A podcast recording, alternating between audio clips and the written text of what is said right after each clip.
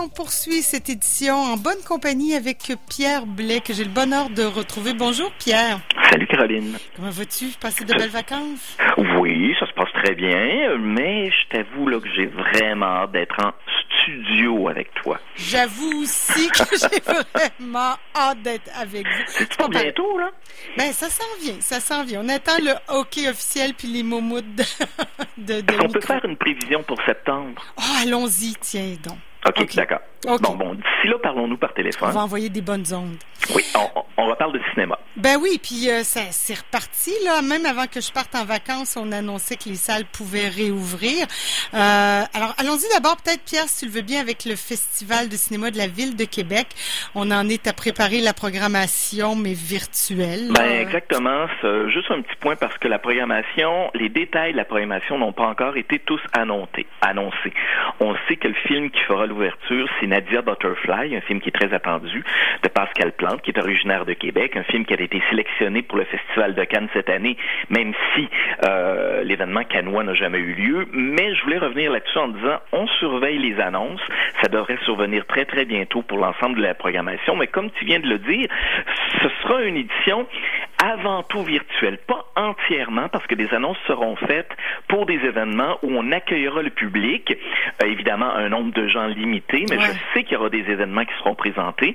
Euh, donc des détails qui s'en viennent, mais tout ça pour vous dire que le FCVQ, lui, euh, aura lieu du 16 au 20 septembre et que très bientôt on aura d'autres détails sur l'ensemble de la programmation, sur la façon dont on pourra voir les films, mais en grande partie, comme tu le disais, de façon euh, virtuelle, c'est-à-dire en ligne. Là, rappelle-nous donc, est-ce que le 250 personnes, ça tient aussi pour les salles de cinéma, mais avec distanciation? Absolument. donc, mais le problème, c'est que les salles, il faut qu'elles soient très grandes pour avoir 250 personnes. C'est pas Ben, toutes les salles de cinéma. Au clap, là, écoute, je pense au clap. euh, je suis pas mais si tu veux faire entrer 250 personnes dans une salle de cinéma en respectant les consignes de la santé publique, je présume que c'est une salle qui doit contenir au minimum le double, sinon plus. Ouais. Parce que 250 avec une distanciation, je me dis c'est une salle de près de 600 personnes au moins qu'on doit avoir, et elles sont rares. Euh, ce qu'on peut présumer, exemple dans le cas du Festival de cinéma de la Ville de Québec, il y avait une entente avec le Musée national des beaux-arts, qui ont quand même une grande salle, hein, c'est Oui, la salle dans le bas. grand, oui. Bon, est-ce que c'est une salle, j'ai jamais compté le nombre de places, est-ce que c'est une salle de euh, d'environ 300-400 personnes? Bon, on peut dire on va pouvoir au moins inviter une Mhm. centaine ou 150 peut-être personnes à la fois pour assister à une première. C'est ce qu'on saura en tout cas bientôt. Oui, parce qu'évidemment, il faut, faut se trouver des salles qui, qui répondent à tout ça. Bref, OK, on s'en reparlera, Pierre, parce qu'on n'a pas les détails. Il y a Fantasia, une programmation aussi en ligne. Et Oui. ça, c'est disponible, semble-t-il, à travers le Canada à partir du 20 août. Ça, c'est le fun. Parce que euh, moi, Fantasia, c'est un festival que j'aime bien. Je vais pas chaque année. C'est à Montréal. Ça existe depuis de nombreuses années. C'est le festival, au fil des années, qui est devenu le plus important en matière de films de genre. Donc, on y présente des films internationaux d'horreur, fantastique, science-fiction, de gangsters. Au début, on se concentrait peut-être un peu plus davantage sur les films asiatiques, d'où le nom de l'événement, Fantasia. Mais ça s'est ouvert très rapidement. Et ça connu au fil des années réellement une reconnaissance à l'international, si bien que euh, de grands réalisateurs des genres fantastiques, horreur et science-fiction s'y trouvent, s'y rendent année après- année pour présenter leurs films en avant-première. Sauf que c'est à Montréal. Puis quand tu es à Québec, ben quelquequefois c'est la rentrée, euh, c'est t'es au mois d'août, t'es en vacances, Ouais. t'es ailleurs, t'es pas capable d'y aller selon l'horaire. Ben cette année, en fait, c'est que vu tout à peu près tous les festivals qui ont qui, qui qui, ne sont pas annulés, qui offrent une programmation virtuelle, une programmation en ligne, ben Fantasia ne fait pas exception. Ce qui fait en sorte que plutôt que se rendre dans une salle à Montréal, puis ça serait bien mieux évidemment, c'est ça qui est le fun dans le cinéma, Ben, mais c'est ça, ouais. et on a au moins la chance quand on est à l'extérieur et même partout au Canada cette année de pouvoir voir ces films en primeur en achetant un billet. Donc ce qui se passe pour Fantasia, habituellement ça dure à, à peu près un mois euh, sur place à Montréal dans des salles. Donc cette année Fantasia c'est du 20 août au 2 septembre. Donc c'est concentré sur une dizaine de jours. Euh, ce que vous pouvez faire c'est de regarder la programmation d'acheter votre billet pour voir en primeur un film. Il y aura une plateforme qui euh, sera dédiée à ça. Euh, et qui qui est intéressant dans le cas de Fantasia, hormis de voir un film en avant-première dans leur programmation, c'est à mon sens les rencontres aussi qui seront présentées avec les réalisateurs. Il y a beaucoup de choses, je tiens à le dire quand même, qui se déroulent évidemment en anglais parce que les invités ben, sont internationaux, inévitablement.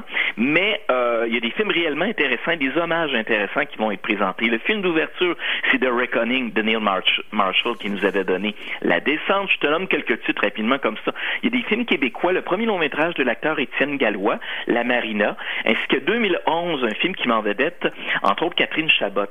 Il y aura un hommage qui sera rendu à John Carpenter, qui est le réalisateur d'Halloween, entre autres et de The Thing. Lui, il fait la musique de ses longs métrages, puis il va sûrement parler justement de, euh, de la façon dont il réalise ses films, de dont aussi euh, il compose la musique de ses longs métrages. Euh, je tiens aussi à dire qu'un autre hommage sera rendu à quelqu'un qui est décédé récemment, moi que j'aimais beaucoup, c'est Stuart Gordon, un réalisateur qui avait, dans ses débuts notamment, réalisé des adaptations de l'univers de Lovecraft avec Réanimateur puis From Beyond. On va lui rendre hommage avec quelques-uns de ses acteurs qui ont joué dans plusieurs de ses films. Donc ça aussi c'est bien. Donc plusieurs invités. Mais là, on parle de films d'horreur, de films fantastiques, mais en plus, ils ont une sélection de films divisés en plusieurs tranches d'âge. Donc, ça commence pour, écoute, je te le dis de mémoire, là, mais genre les 3 à 6 ans, les 6 à 10 ans, puis les 10 à 14 ans, quelque chose ah! comme ça. Fait que si vous voulez initier, si vous êtes des parents, puis vous aimez ça, les films de peur, ils ont des petits films de peur, je dirais, qui peuvent initier justement des films familiaux, puis qui peuvent être présentés, auxquels vous pouvez assister de façon virtuelle en allant sur la page de Fantasia sur leur site internet, vous allez trouver tous les détails. Euh, donc, je dirais qu'à défaut d'aller à Montréal cette année, puis de voir les films en salle, puis de rencontrer directement les artistes, ben, c'est une opportunité euh, autre de dire que partout à travers le Canada, présentement, parce que les films vont être bloqués pour l'ensemble du territoire là, canadien, uh-huh. quelqu'un en France ne pourra pas acheter de billets, euh, ben, on a l'occasion de participer à Fantasia cette année. OK. Puis peut-être que ce sera une bonne habitude qu'on pourra garder, parce qu'on peut pas toujours se déplacer de la Colombie-Britannique à Montréal. Oui, il faudra voir si on va ouvrir ça. Pas, hein? que si la salle est complète, pourquoi pas offrir, euh, quand ça déborde, un visionnement en ligne pour ceux qui ne peuvent s'y rendre? Il faudra voir pour l'avenir, oui. À, suivre. Euh, on va parler du décès de Michel Dumont qui nous a quittés cette, euh, ben, cette semaine en début. Ah, il y a quelques jours, effectivement. Il y a quelques jours, un comédien, j'allais, dire un monument, mais j'aime pas tant l'expression, mais mm. un très grand comédien. À chaque semaine, dans mes chroniques, je fais un résumé, un, petit hommage à ceux qui sont disparus. Puis Michel Dumont, il fallait souligner son nom, même si c'est un homme de théâtre avant tout. Oui, oui. Mais le grand public... Films, quand même, oui. Pardon? Ben, il a fait quelques films quand ben, même, puis de la télé, là, mais c'est surtout ben, connu. En fait, c'est un homme de théâtre avant tout, mais le grand public l'a connu à cause de ses rôles à la télé. Moi, j'en nomme deux de ses rôles qui ont été marquants. D'une part, c'est Monsieur le ministre. Ça, c'est notre génération. Hein. T'es sûrement tombé là-dessus à la télévision dans les années 80. C'était une des premières séries qui s'attaquait, euh, pas de façon vitriolique du tout, mais au milieu politique québécois. Euh, et par la suite, on a revu du monde dans un rôle marquant aussi, alors qu'il faisait un peu le chef des forces de l'ordre dans Omerta. Oui, ben ça, je ne l'ai pas suivi, mais effectivement. Il a d'ailleurs repris ce rôle-là au cinéma. Là, il n'a pas tenu grand rôle au cinéma. Je pense que c'est quatre ou cinq. Donc, ça n'a pas été quelqu'un qu'on a vu souvent au grand écran. Sauf que, anecdote, je pense que c'est l'un de ses tout premiers rôles au cinéma. C'était dans Cargo. Est-ce que tu te souviens de ce film-là, Cargo? Ben, vaguement, je te dirais. Ça a été un échec. c'est peut-être pour ça que je m'en souviens pas beaucoup.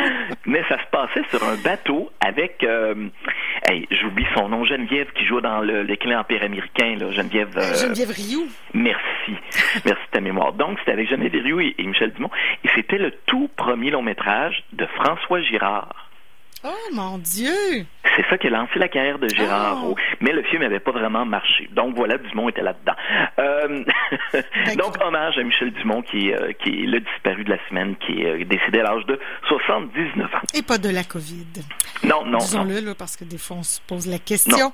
on va parler du film que tu as vu, La fille au bracelet. C'est présentement là au clap. Oui, c'est sorti vendredi. Moi, c'est ma suggestion de la semaine. Ce film-là est réalisé par Stéphane Demoustier. C'est un film français. Il a engagé sa sœur pour jouer dans le film, notamment Anaïs de Moustier, qui est une excellente comédienne. Euh, et, c'est une histoire réellement troublante. C'est un drame judiciaire qui se déroule majoritairement en cours. Il, le titre, vous allez comprendre la signification en voyant le film, et c'est une histoire extrêmement troublante. Quand on regarde le film, on dit est-ce que c'est une histoire vraie? Est-ce que c'est quelque chose, un, Ah, un espèce ouais. de fait divers qui est survenu en France puis dont on n'était pas au courant? non classé. ou- et c'est le genre d'histoire qui pourrait s'inspirer de quelque chose qui est arrivé où une adolescente est accusée du meurtre de sa meilleure amie. Et au fil des témoignages, euh, on, on va en apprendre davantage sur la relation que les deux adolescentes avaient. Mais la grande, grande force du film, c'est que durant une heure et demie, on n'a aucune espèce d'idée de qui dit la vérité. Ah, ça On pense autant, on se dit, oui, elle est coupable, puis cinq minutes après, on dit non, elle peut pas avoir fait ça. Ouais.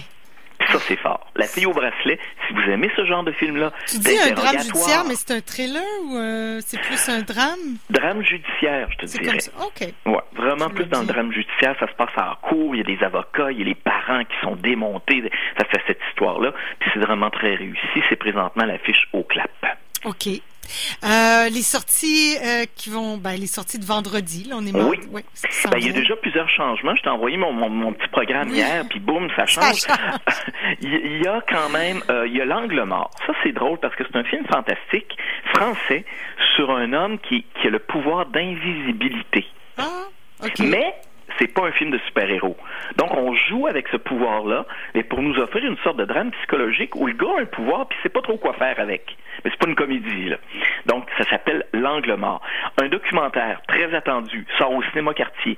Ça s'appelle Les Roses. T'en as Oui, peut-être c'est- entendu parler. Ben oui, j'ai curieuse de voir, j'ai hâte de voir. Ça porte sur les deux Felkis, Mhm. Paul Rose et son frère. Paul est maintenant décédé. Les deux, euh, en fait, toute la cellule, euh, leur cellule qui comportait quatre membres, avait été accusée du meurtre euh, de Pierre Laporte, le ministre sous Bourassa. Et Félix Rose, le fils de Paul, a décidé de faire un documentaire sur son père et son oncle pour en apprendre davantage sur ce qui s'était passé, sur comment ils ont vécu ces événements-là. Euh, faut pas s'attendre à un film qui va les mettre au pilori, qui, qui, qui, va dire Voyons, ce don ben épouvantable, vous avez tué Pierre Laporte. Sauf que les questions sont posées. On leur donne, on donne la chance à certains intervenants de s'expliquer sur ce qui s'est passé à l'époque. Euh, c'est quand même intéressant parce que c'est une partie de l'histoire au Québec où il y a encore des ondes de flou. Ouais. Fait que voilà. Et je tiens à dire que dimanche, je me plug, d'accord? Je vais animer une rencontre avec le réalisateur. Dimanche au cinéma quartier, c'est vers 19h. Donc, si vous avez envie de voir le film, puis de poser des questions au réalisateur, dire, ben, pourquoi t'as mis ça dans le film? Qu'est-ce que votre oncle, oncle a dit? Ben, ce sera l'occasion. C'est une séance là, de questions-réponses. Oui, Dimanche au cinéma quartier. super. Puis c'est un passé récent aussi, quand même. Tout à fait. Ben. Ça Ben, fait tout est 50 en- ans, Oui, mais c'est encore tout récent. encore, oui, c'est ça, Ouais. Autre film qui prend l'affiche, une, une comédie dramatique avec Juliette Binoche. Binoche est bonne dans tous ses rôles. Ça s'appelle La Bonne Épouse. On vient sur la fin des années 60. Elle joue le rôle d'une veuve qui dirige une maison de bienséance pour les jeunes filles. Et il y a également Lumière. Euh, L'aventure commence. Ça, c'est un film de Thierry Frémaux, celui qui dirige le Festival de Cannes. Et en une heure et demie, c'est un best-of, un greatest hits de des films les plus importants des frères Lumière. C'est eux qui ont inventé le cinéma. Oui. Puis c'est fascinant. C'est un cours d'histoire, littéralement, sur ce qui s'est passé euh, dans les toutes premières années du cinéma en 1895, les premiers films, comment on a inventé l'art du spectacle, mais aussi la technique comme telle, les cadrages, la profondeur de champ. Puis c'est un, vraiment un très beau film. C'est un monde qu'on a inventé, là. C'est gros. Absolument. Ça, c'est au clap, euh, lui? Tout à fait. C'est au clap. Ça fait le, le tour pour les sorties du vendredi. OK, les V euh, sortis en, en, v, euh, en VSD, oui. Oui, ça, en vidéo c'est sur demande, je te fais deux ça. suggestions rapides. Euh, c'est deux films qui parlent de maladie. Bon, OK. c'est pas Jojo, tu diras, mais les deux films, sincèrement, Bon, sont très on bons. est là-dedans depuis longtemps. là. Il y a une fille qui est atteinte euh, d'une maladie grave. C'est une adolescente, puis elle est morose. Il n'y a rien qui va dans sa vie, mais elle va rencontrer par hasard, sur le bord d'une rame de train, là, un espèce de petit bum. Vraiment un petit bum qui nage, qui, qui, qui est libre dans la vie, qui, qui fait un peu de un peu de drogue, drogue, qui, qui, qui, lui, va complètement changer sa vie et ses parents qui sont réfractaires à ce qu'elle fréquente ce jeune-là alors qu'elle lutte contre la maladie vont peu à peu s'apercevoir que c'est la seule personne qui lui fait du bien, cette jeune fille-là. À choisir, hein. C'est une comédie dramatique c'est touchant et ça s'appelle Baby Teeth, ou en français, il n'y a pas de titre français, là, mais dans le bébé, là, dans de lait, dirons-nous. L'autre film, qui est cependant pas une comédie, euh, ça s'appelle White Lie. Et c'est une jeune fille qui, pour attirer l'attention, elle a à peu près une vingtaine d'années, elle est à l'université, ça c'est un drame canadien, euh, elle fait semble, elle se rase le crâne et elle fait ah. semblant d'avoir le cancer. OK. Jusqu'au jour, sur les réseaux sociaux, son père, avec lequel elle est un peu en brouille, euh, va lancer une alerte en disant ne donnez pas d'argent à ma fille parce qu'elle veut récolter des fonds pour payer ses traitements de chimiothérapie parce qu'elle est une menteuse. Écoute, puis sincèrement, c'est très bien réalisé. Le premier, la comédie s'appelle Baby Teeth. Le deuxième, dont je viens de vous parler, s'appelle White Lie, donc mensonge blanc. En terminant euh, cette chronique, Caroline, euh, il y a une nouvelle série qui a commencé dimanche HBO, euh, que vous pouvez voir également si vous êtes abonné à Crave. je ne l'ai pas commencé encore, mais jusqu'ici, les critiques disent que c'est formidable. C'est l'adaptation d'un roman, ça s'appelle Lovecraft Country, et c'est un, une série télé qui porte sur deux, une série télé, une série de plateformes, devrais-je dire, qui porte sur deux thématiques. D'une part, le racisme aux États-Unis, mhm. et d'autre part, l'univers de H.P. Lovecraft, euh, c'est-à-dire un univers de bêtes étranges, fantastiques. Donc, on mélange ces deux univers-là avec des personnages principaux qui devront se tirer d'embûches dans une Amérique raciste, certes, mais une Amérique fantastique. Moi, j'ai très hâte de voir euh, ce premier épisode. ça vient de commencer depuis dimanche. Ben, c'est ça, il faut être abonné au bon. J'ai eu par un bonus de euh, euh, Apple TV, puis j'ai, j'ai pu regarder la série Morning Show avec Steve Carroll et Jennifer Aniston. C'est vraiment très bon. Bon, là, après, il faut s'abonner, puis il faut, être, faut avoir accès à ça. C'est ça qui est difficile, mais cette série-là, je sais pas si tu as eu la chance de la voir, le mais non, absolument j'en entendu parler, par exemple. Très, très bon. Moi, j'ai adoré. Voilà. Eh bien voilà, ça fait le tour. OK, ben écoute, ça fait quand même encore beaucoup de choses. Merci, Pierre. On se retrouve mardi prochain. Oui, excellent. puis, euh, Caroline, mardi prochain, c'est la veille du film le plus attendu peut-être de l'année. Oh. La sortie en salle du Christopher Nolan, Tenet. Ah oui, bon ben. On s'en reparle. On s'en reparle, OK. Merci Pierre. Bonne journée, bonne semaine. Salut, bye.